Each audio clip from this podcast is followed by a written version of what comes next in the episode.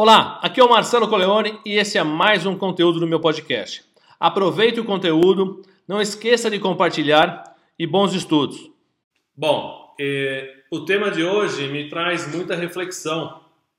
Eh, o tema de hoje me traz eh, muitas questões para ajustar, para aprimorar, porque produtividade é um processo contínuo. A gente precisa olhar constantemente, entender mas hoje eu preparei dicas para vocês começarem a exercitar isso de maneira muito mais fácil, muito mais prática, muito mais eficiente. Então, para a gente começar e não perder tempo e ir direto ao assunto, eu vou começar a fazer a apresentação do conteúdo. A gente, é, eu costumo dividir o conteúdo em três, três grandes tópicos para a gente discutir e os tópicos de hoje são esses. Fundamentos e conceitos de produtividade. Produtividade, na verdade, é um investimento. É importante a gente lidar e ter essa percepção como investimento. Eu vou mostrar para vocês técnicas e o porquê isso é uma verdade. E depois, dicas práticas para atuar com a produtividade para você e para sua equipe. Vamos é, é, ter dicas ao longo de toda a aula mas eu vou fechar com as minhas dicas tradicionais. Que dicas são práticas, fáceis para você implementar o quanto antes na sua empresa e que realmente valha é, é, você aprender isso e reproduzir no seu negócio. Começando, primeiro, nada mais justo do que falar um pouco sobre o conceito de, de, de produtividade. Né? O que, que é? É o resultado daquilo que é produtivo, do que você produz, do que é rentável e ele é fruto de um trabalho, de uma associação de técnicas e capital, seja financeiro, seja intelectual, que produz algo cada vez melhor.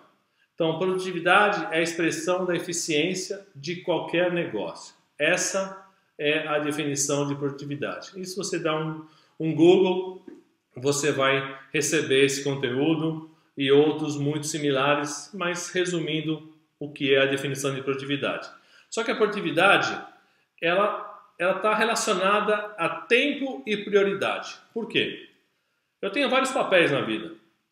Eu sou o Marcelo Coleone pai, amigo, eu tenho, tenho a minha autogestão das minhas necessidades, eu tenho a gestão da, do meu profissional e tenho a gestão dos meus relacionamentos, sejam eles profissionais ou sociais. Como incorporar tudo isso num único processo de produtividade. Como é que eu faço a gestão do tempo e prioridade para ser o mais produtivo possível? Lembrando que a gente tem vários papéis. E não existe você segregar CPF e CNPJ. Nós somos uma, uma única pessoa que eu chego em casa, eu não desligo questões profissionais e quando eu chego no meu escritório, eu não desligo questões pessoais. Então, como fazer todo esse processo. Esse processo é importante para você analisar e fazer a sua gestão. Então eu tenho a minha, eu tenho uma necessidade de fazer esporte, então eu tenho que fazer uma gestão para isso. Tenho uma necessidade de entregar resultados, de fazer tais projetos, de, de executar uma maneira específica em uma determinada situação profissional. Eu tenho a necessidade de fazer network, entender o meu cliente para trazer informações para o meu negócio. Tenho a necessidade de interagir com os amigos, jogar minha bola, andar de bicicleta e assim por diante. Então, esses três elementos, eu só destaquei com três, são três papéis, que já já vou mostrar uma ferramenta para vocês de como eu faço para fazer essa gestão. Como é que eu faço para identificar se eu estou realmente equilibrado nisso, no meu conceito, né? Cada um vai fazer o seu, mas se eu tenho isso como monitorar, controlar e ficar realmente presente no meu dia a dia. Porque imagine um malabarista de pratos, né? Que você tem vários pratos rodando. Se você não rodar um, ele quebra. Ele cai e quebra. E quebrou, não tem como consertar. Então, como é que eu deixo esses pratos rodando? Aí na sua equipe a mesma coisa. Como é que eu tenho os pratos rodando dos membros da minha equipe? Como é que eu equilibro eles como um líder? Então aí vão dicas de técnicas, ferramentas para vocês usarem. Já já eu mostro para vocês. Outra coisa importante, imagina esse slackline aí, ou essa corda bamba. toda a questão da produtividade, ela precisa estar alinhada com a estratégia da sua empresa. Eu não posso fazer uma, uma, uma produtividade ou tentar melhorar minha produtividade a curto prazo se ela vai impactar no longo prazo. Um exemplo clássico: eu vendi muito esse mês, entreguei demais, vendi, cumpri todas as minhas metas. Só que a estrutura da minha empresa não está habilitada ou capacitada para manter isso depois. Então, até que ponto isso é sustentável?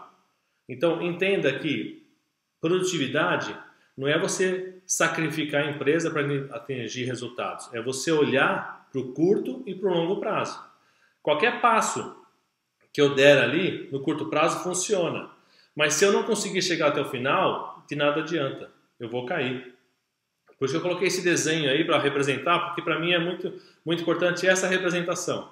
Imagine que você está num slackline ou numa corda bamba e passo a passo, cada passo é um curto prazo, mas se eu não chegar ao outro lado, eu não concluí o objetivo. Então eu não atingi a estratégia da empresa. Então associe a produtividade a essas metas de curto e longo prazo. Pensar só num ou no outro não é o melhor caminho. É você realmente olhar e integrar os dois para você conseguir fazer com que a sua empresa faça e faça bem feito. Não adianta eu vender muito e não poder atender. Porque hoje eu atingi o resultado, mas amanhã meus clientes não me querem porque eu não, não atendo direito.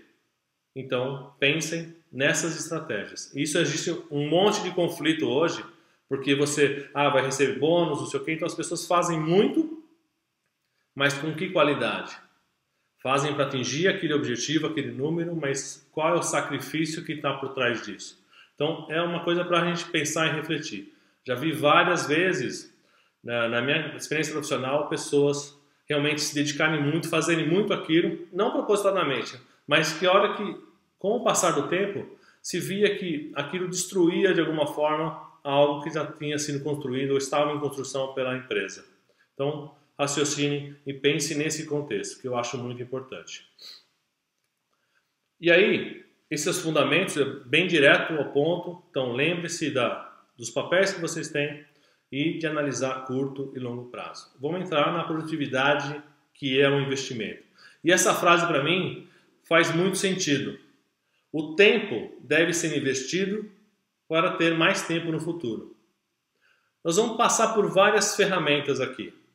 Então, toda vez que eu invisto em, no meu tempo, eu estou ganhando mais tempo no futuro. Quanto melhor eu aproveito meu tempo hoje, quanto mais estratégico eu for, quanto mais produtivo eu for, eu consigo ter mais tempo no futuro. Porque eu faço, faço bem feito, não fico tendo retrabalho. Por exemplo, eu faço, faço de uma única vez. Então, lembre-se dessa frase. Essa frase vai nortear agora as ferramentas que eu queria passar para vocês que as ferramentas são bem interessantes. Primeiro, 24 horas para todo mundo. Ninguém nasceu diferenciado que tem uma quantidade de horas maior durante o dia que as outras pessoas. Isso não muda, é a regra do jogo, é ali que a gente vive 24 horas. Ninguém, ninguém consegue sobreviver só absorvendo coisas. Já existia no passado aquela pessoa que cuidava tudo embaixo do braço para não passar nada para ninguém, mas isso é inviável. Com o aumento das demandas, aumento das, das possibilidades, é impossível eu colocar tudo sob o meu controle. Eu preciso ter algumas técnicas. E alguma dessas técnicas que a gente gosta é o primeiro, informação. Quanto mais informação você tiver, mais você consegue gerar estratégias produtivas para sua empresa. E aí eu falo um pouco do Pareto, princípio de Pareto, 80-20. 80%, dos efeitos são gerados por 20% das causas. Ou 20% do meu esforço de venda gera 80% da minha receita. Ou 80% dos meus problemas são gerados por 20% das minhas transações. Entenda isso. Por que, que é importante? Porque você vai priorizar. 24 horas, todos nós temos as mesmas 24 horas. Como é que eu uso da melhor maneira possível? Quando eu consigo priorizar. Então, priorizar é ser produtivo. Então, analisar os seus dados. Quanto mais informações eu tenho, mais eu consigo avaliar e mais consigo priorizar. Concordam que, de fato, a gente vai deixar de lado algumas coisas?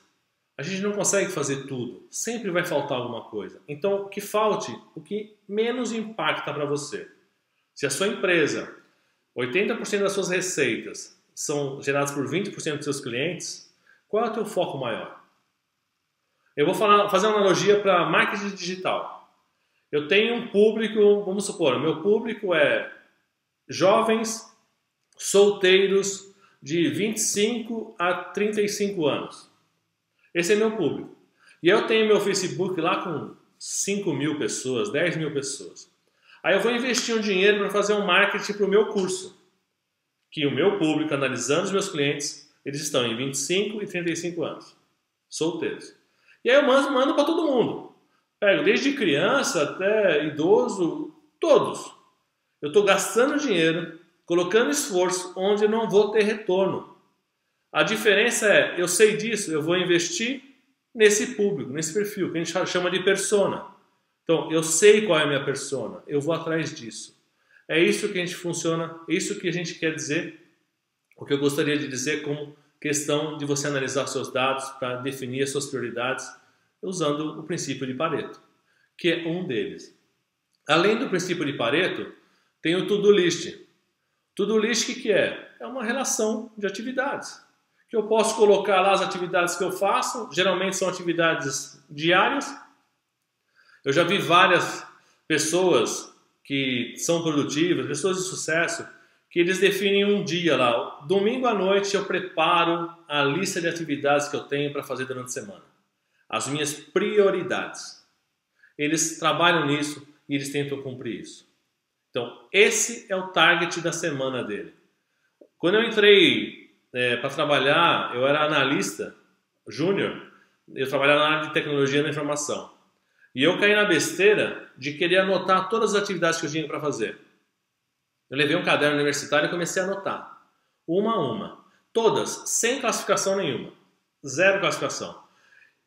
Ao passar dos dias, eu via que o que saía de resultado era inferior ao que entrava de pendência.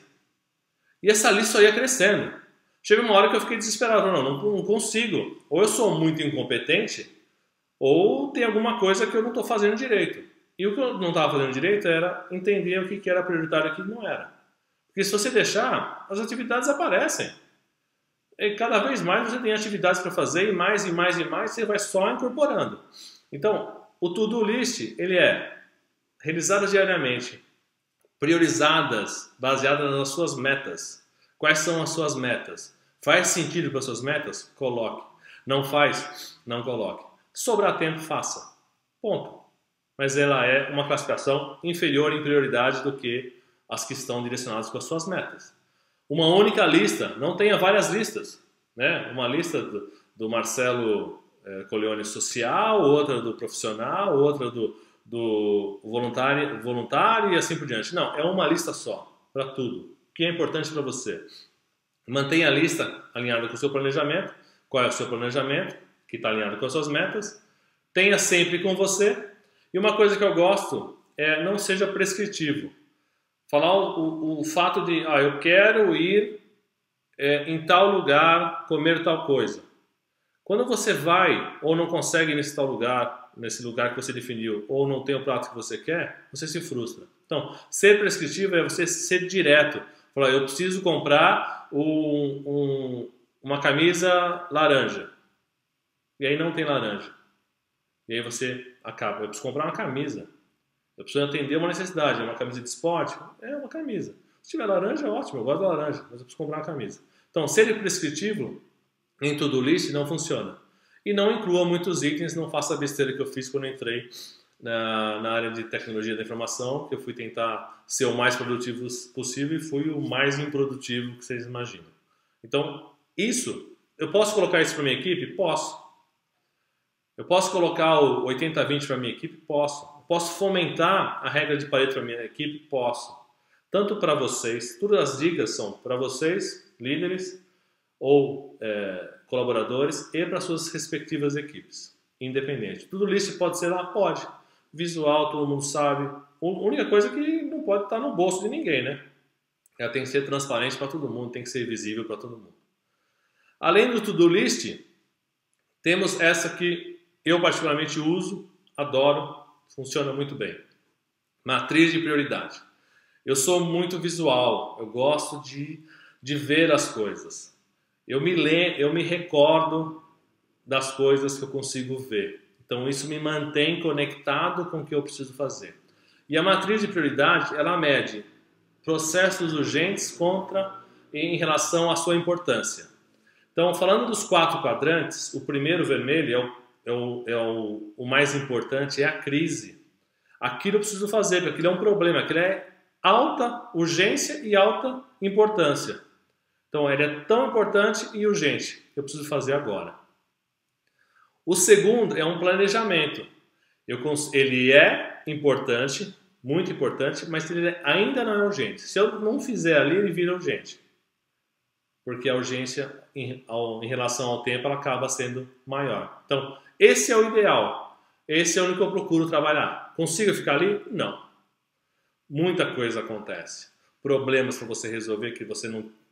Problemas acontecem e surgem do nada, né?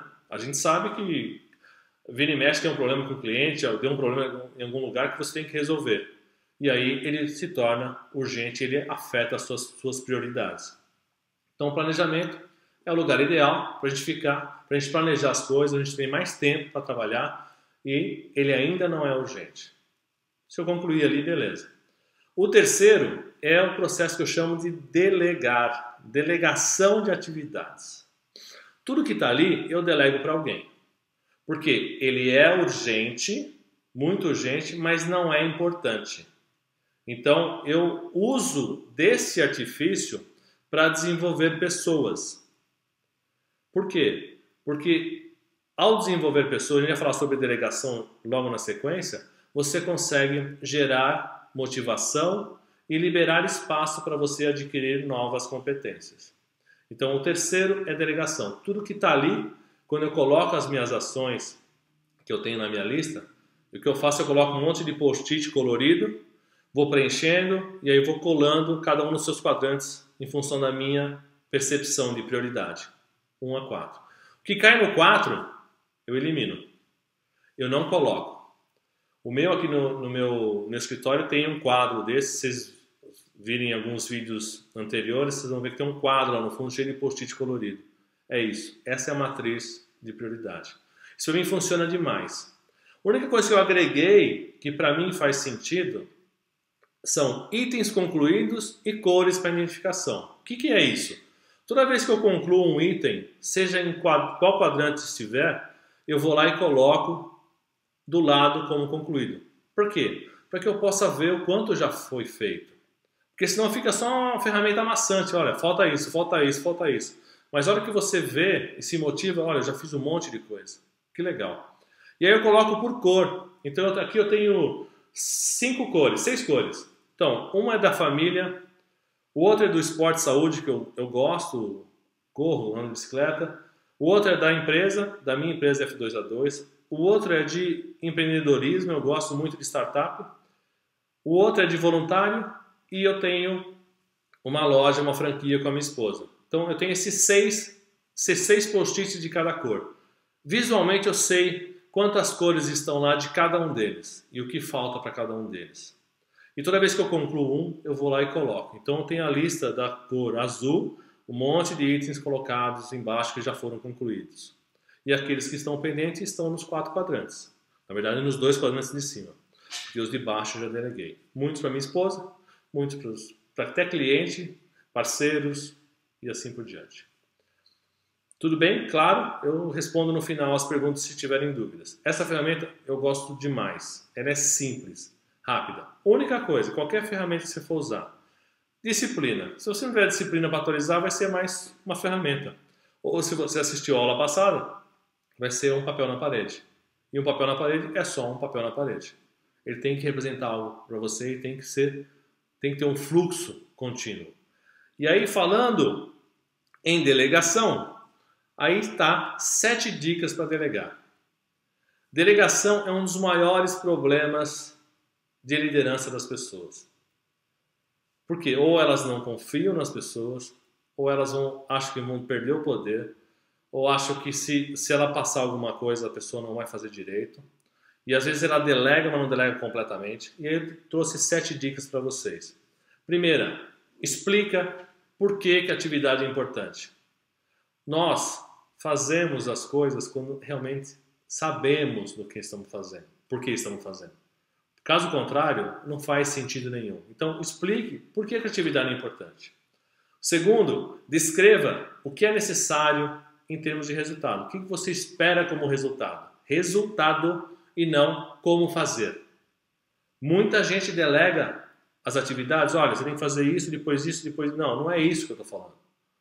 Delegue o porquê das coisas e faça a pessoa atingir aquele resultado. Se ela vai usar uma planilha Excel, se ela vai usar um papel, se ela não vai usar nada, mas a sua cabeça, não importa. Você precisa do resultado. Ela tem que entender que é a importância da atividade para aquele resultado. Segunda dica. Terceira dica: dê autoridade para realizar a atividade. Ela vai decidir do jeito que ela vai fazer. A autoridade é dela. Não queira impor a sua, a sua maneira de fazer. Porque primeiro você desmotiva a pessoa. Segundo, a pessoa fala, pô, mas por que, que eu faço desse jeito? Né? E ela vai fazer só por fazer. Aí pergunta para ela, por que, que você faz isso? Eu não sei, mandaram eu fazer assim. É assim que, que acontece na maioria dos casos. Ou ninguém já, nunca ouviu falar isso em, em, no meio profissional. Ah, por que, que você faz isso? Não sei, mandaram fazer assim, estou fazendo. E não é esse o objetivo. Delegar é fazer com que a pessoa assimile e, e realmente tenha autoridade sobre a atividade. Quarta dica: indique quando é preciso ser finalizada. Indique a sua prioridade, a sua necessidade. Então, você já falou da importância, falou de resultado, deu autoridade quando. Essa é uma questão de responsabilidade também. Quinta, capture o entendimento. O que é capturar o entendimento? Não é perguntar, você entendeu? A pessoa fala, entendi. Quantas vezes, reflitam vocês, quantas vezes vocês estavam conversando com alguém e a pessoa começou a falar, você já começou a pensar uma coisa, de repente, a hora que você começou a entender um pouco mais, você viu que era outra totalmente diferente. Isso acontece direto. Então, quando você fala, você, você entendeu? Você está jogando, você está se livrando do problema. Ah, ela entendeu. Então, se ela fizer errado, ela falou que entendeu. Mas não é esse o objetivo. O objetivo é que a pessoa realmente entenda. Porque senão você vai ter outro, outro, outro trabalho lá no futuro, de voltar a explicar tudo de novo. E isso não é produtivo, muito pelo contrário, é, é péssimo. Então, captura entendimento, eu gosto muito de usar como, como dica. Ó, é, resume para mim em 25 palavras o que, que você entendeu. Que, que você entendeu na sua, nas suas palavras, resumida, 25, mil, 25 palavras, para que ela seja objetivo. Lógico, 25 é um número, você não vai contar quantas palavras ela está falando, mas para poder ser sucinto o suficiente para você perceber se o que você falou corresponde com o que ela entendeu. Aí sim você garante e captura o entendimento da pessoa. Sexta dica: verifique o, o progresso da atividade. Principalmente nas novas delegações, quando você delega alguma coisa nova, marque pontos de reavaliação para ver o progresso da atividade.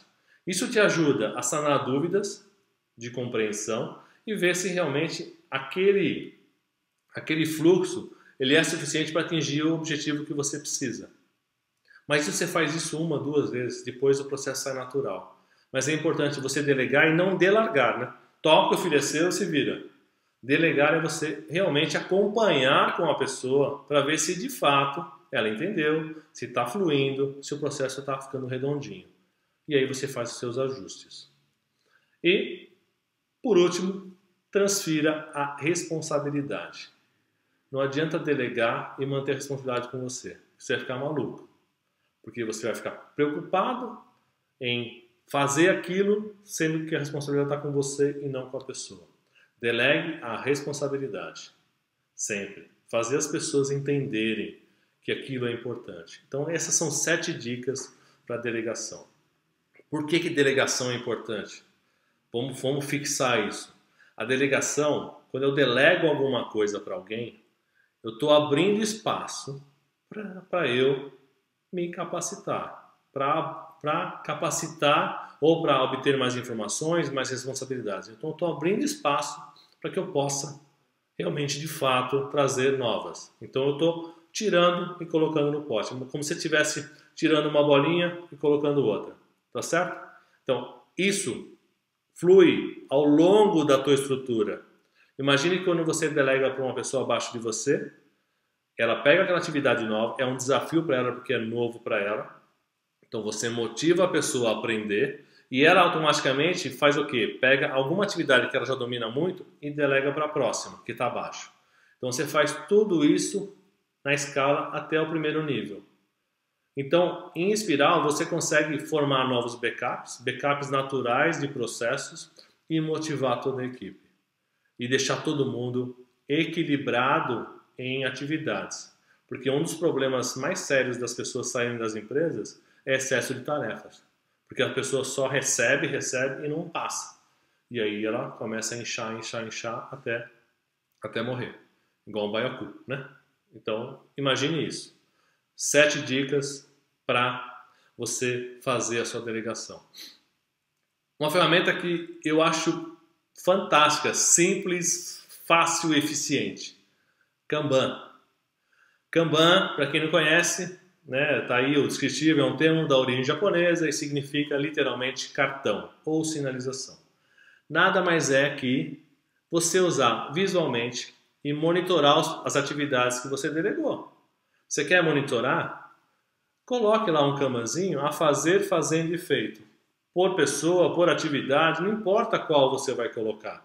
Mas visualmente você consegue ver, você e sua equipe conseguem entender onde precisa atuação, onde não precisa. Porque se você não tiver isso, você vai querer investigar com todo mundo. Você vai querer perguntar para todo mundo como é que estão, como é que estão as coisas aí. E aí, tudo bem? E aí, tudo bem? Eu tinha um chefe na, na, na, empresa que eu trabalhei, ele perguntava, e aí, como é que tá? E aí, como é que tá? Era um processo de fechamento do mês, ele ficava o tempo inteiro. A gente até deu um martelinho para ele de, de carnaval para ele bater assim, ó, pá, pá, né? Ele chegava batendo para saber como é que tava. Então, se tivesse um processo visual, fica tranquilo. Ele fica lá olhando, ele sabe o momento que ele precisa atuar e as pessoas sabem quando elas estão com algum problema para pedir ajuda. Então, tanto de um lado quanto do outro, melhora a sua produtividade, porque você faz esse processo de forma diferente. Tudo bem? Então, Kanban, fácil, fácil, fácil demais. Muito tranquilo. Aproveitem, usem. É uma ferramenta simples demais, simples demais, mas ela tem uma efetividade enorme, muito grande. Vale a pena o pequeno ou o mínimo ou quase o nulo investimento para você fazer algo e mostrar a produtividade para as pessoas. Para você ser um líder mais produtivo e também para a sua equipe ser mais produtiva, porque as pessoas vão olhar e perceber claramente o que precisa ser feito. Uma coisa que eu não faço, eu apanho com esse cara aqui. Como é que é? Dizer não é produtivo. Quando você diz não, é produtivo para você. E eu tenho um, eu tenho um problema sério. Eu vou te falar que esse daí, para mim, dói. Toda vez que eu volto a estudar produtividade, esse é o que mais dói. Por quê? Porque esse, é, eu vou contar uma historinha. Eu chego em casa e aí eu comento alguma coisa com a minha esposa. Nossa, você viu o teu negócio assim, assim? Ela fala, você já se envolveu, né? Ela tem certeza que eu já me, já, já me envolvi. Alguém vem falar comigo sobre alguma coisa, eu já me envolvi. Já ganhou. Eu, eu, sou, eu sou muito fácil muito bonzinho, né? É, mas eu, eu, aprendi a dizer não em, alguma, em alguns momentos. Eu consigo fazer isso melhor do que eu fazia antes. Eu acho que precisa melhorar muito, né? Eu reconheço isso, mas o não é importante. E aí tem algumas dicas como usar o não. Primeiro, forneça a razão. Olha, eu realmente não posso fazer isso porque eu tenho essa e essas atividades. E aí, geralmente, eu gosto de falar para o cliente, quando alguém me pede alguma coisa, eu falo, olha, eu tenho um cliente esperando esse, essa, esse resultado. Se eu fizer isso para você, eu vou atrasar o dele. Se fosse o contrário, você gostaria disso? Se sentiria bem se eu atrasasse o seu para atender uma outra pessoa, sendo que você já estava na fila? Então, é a razão. Então, entenda e comece a usar a diplomacia, que é o segundo item, para poder interagir com as pessoas. Terceira questão, não adie sua decisão. Se você não pode fazer, fala agora. Não fale que vai pensar para depois responder se você já sabe que não quer, porque só vai piorar a situação. Quanto mais passa o tempo, mais expectativa você gera na pessoa. E se você não consegue fazer, seja sincero. Olha, não posso fazer. Eu não, não preciso ser grosseiro com a pessoa. Eu posso falar de uma maneira educada. Olha, eu realmente não posso porque eu tenho essas atividades. Se eu não fizer isso, eu vou me comprometer com outras pessoas. E coloca a pessoa para ter empatia com você. Geralmente a gente tem empatia com as pessoas, né? Mas coloca no, se coloca no meu lugar. Se eu fizesse isso com você, você gostaria? E por último, surgir, surgir uma troca. De repente você pode ajudar, ajudar parcialmente. Esse item é importante que a gente escute as pessoas. Lembra quando você escuta para entender a compreensão? Escute, porque aí você consegue criar alternativas. Talvez você não possa fazer por completo, mas possa fazer uma parte. Então, sugira uma troca. Olha, não posso agora, mas posso semana que vem? Quantas vezes você já fizeram algo urgente para alguém que você mandou para essa pessoa e não obteve resposta? Ou quando a gente mandava lá atrás, um pouquinho atrás, né? Algumas pessoas ainda mandam. É, quando você pega o, o, a solicitação de abertura de e-mail, quando você manda e-mail para alguém com a informação que ele pediu e você pede uma, uma abertura. Algumas pessoas bloqueiam isso, mas geralmente não via essa abertura. E aí passava o seu tempo, você perguntava para essa pessoa o que, tinha acontecido, ela nem lembrava. Ah, não, já foi, já resolvi de outra forma. Quer dizer, você não disse não, impactou no seu tempo, na sua produtividade, você fez, deixou alguma coisa para trás para fazer aquilo e realmente não era tão importante. Que estranho, né? Então, o não, ele é sim bom para se dizer. Apesar eu não conseguir praticar 100%. Sou honesto com vocês, mas só de refletir sobre o, o tema para falar para vocês, que é um tema de um, de um curso que eu tenho também, é, já me faz refletir toda vez que eu olho para isso aqui, eu, eu reflito e reflito muito sobre isso. Espero melhorar a cada vez. E a última técnica, ou última ferramenta é a tecnologia. A tecnologia existe para a gente ser mais produtivo. Pronto, ela nasceu para isso. Não vamos negar que antigamente eu precisava ir ao banco. Imagine se agora você não tivesse nenhuma tecnologia bancária e você tivesse que ir ao banco para sacar dinheiro, para pagar uma conta. Imagine o quanto isso impactar no seu tempo. Então, uma planilha Excel, imagine o quanta, quanto eu consigo trabalhar de informação dentro de uma planilha Excel. Então, tecnologia, aí vai lá de inteligência artificial, tem várias siglas que não vou mencionar todas aqui porque são inúmeras e cada vez vai aparecer mais.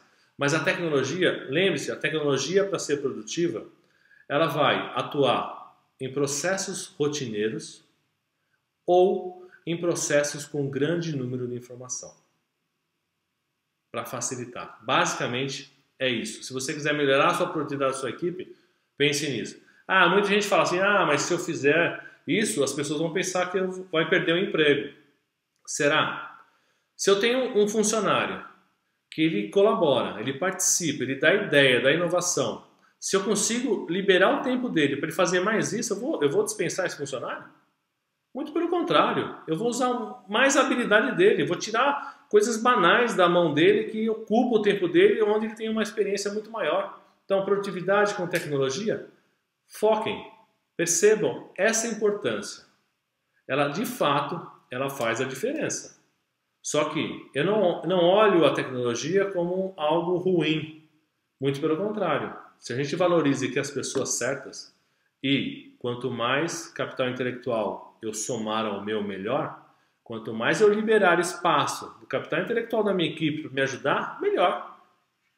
Mais eu vou conseguir evoluir, mais esse processo fica mais redondinho e novas, novas possibilidades, oportunidades, criatividade vão surgir. Gostaram?